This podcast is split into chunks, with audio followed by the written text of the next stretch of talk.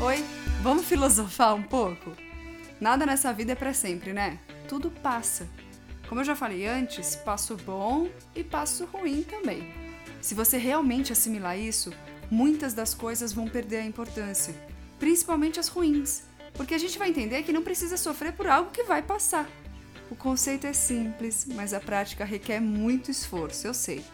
É um treino diário, constante, complicadinho, mas possível.